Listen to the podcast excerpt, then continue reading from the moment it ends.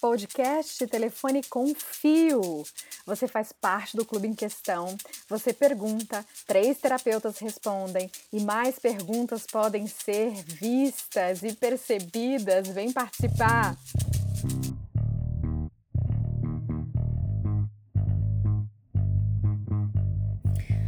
Olá, eu sou Ingla Faustes, terapeuta Body Talk certificada desde 2010 e no caminho da certificação avançada.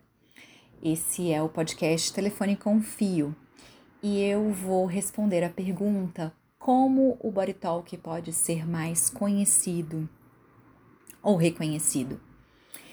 E eu trago então a proposta de refletirmos em termos do que é micro e macro eu percebo que muitas vezes existe um movimento passivo, né, de espera de que quando o body talk for reconhecido ou conhecido, então blá blá blá blá blá blá blá blá. Meu consultório vai encher, né? Eu vou ter respostas ou o que quer que seja que passe pela mente de vocês. É, e eu acho esse um caminho que talvez não seja tão interessante por conta das expectativas, né? E pela passividade. Se a gente pensa no micro para o macro, o meu entendimento é o seguinte: se eu, como terapeuta, faço a minha prática de consultório, que o que, que isso significa, né? Eu faço meu trabalho de forma séria, né? Eu sou ética ou ético, eu me coloco né, em constante estudo, investigação, curiosidade. Eu faço meu córtex, eu faço meu acesso, eu recebo sessões de body talk de outros colegas. Né? É, tudo isso constitui uma prática que reverbera e que vai fazendo o body talk ser reconhecido ou conhecido. Né? As terapias. Ah, inicialmente, quando a gente falava da psicoterapia, que foi uma, né, a primeira, esse primeiro movimento aí, eh, talvez mais sistematizado de sessão, enfim, posso estar enganada, mas é muito no boca a boca, né? Então é fulano que, ah, eu sei de uma boa psicóloga, né? Ah, eu conheço um bom psicólogo, eu indico, né? Eu faço esse telefone, no caso sem fio, e isso a gente espalha essa informação. Eu acho que esse é o caminho.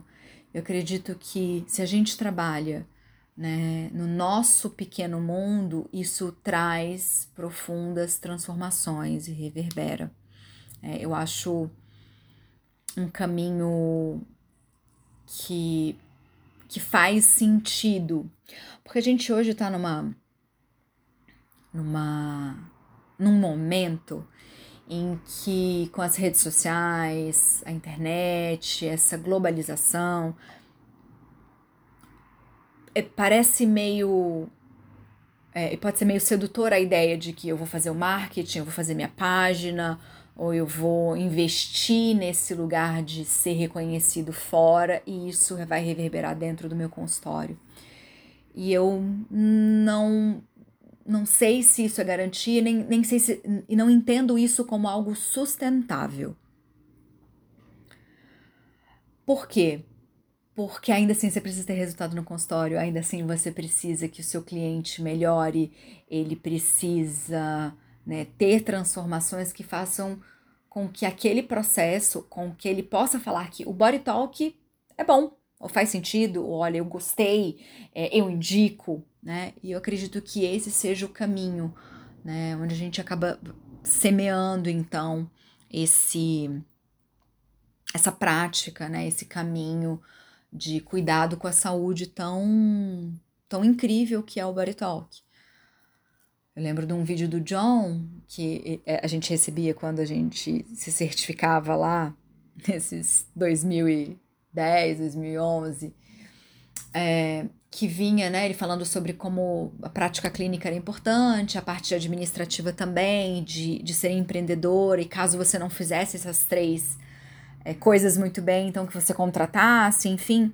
Mas uma coisa que eu lembro, ele falando, né, do quanto que você cuida do seu consultório e talvez do consultório do seu vizinho, no sentido se tem lixo, se tá bonitinho. E isso acaba reverberando positivamente, de repente todo o prédio tá legal, tá bacana, né? Somos muitos terapeutas aqui no Brasil. Se cada um cuidar da sua prática de forma ética, dedicada, é, estudando, se, se reciclando. Eu acredito que esse é um excelente caminho para que a gente tenha cada vez mais o Body Talk sendo conhecido e reconhecido. É muito legal, sim, né?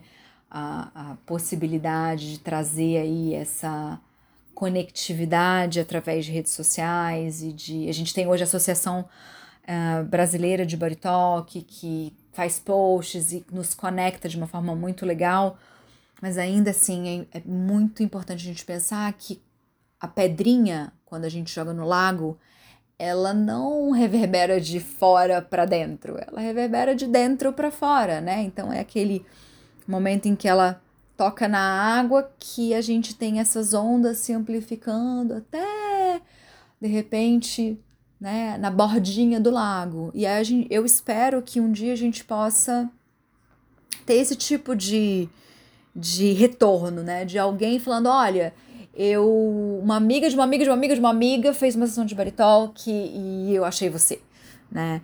Em vez de achar que a gente tem que fazer esse de fora para dentro. Acho que essa é uma, essa é uma boa reflexão que eu deixo aqui. É, até a próxima.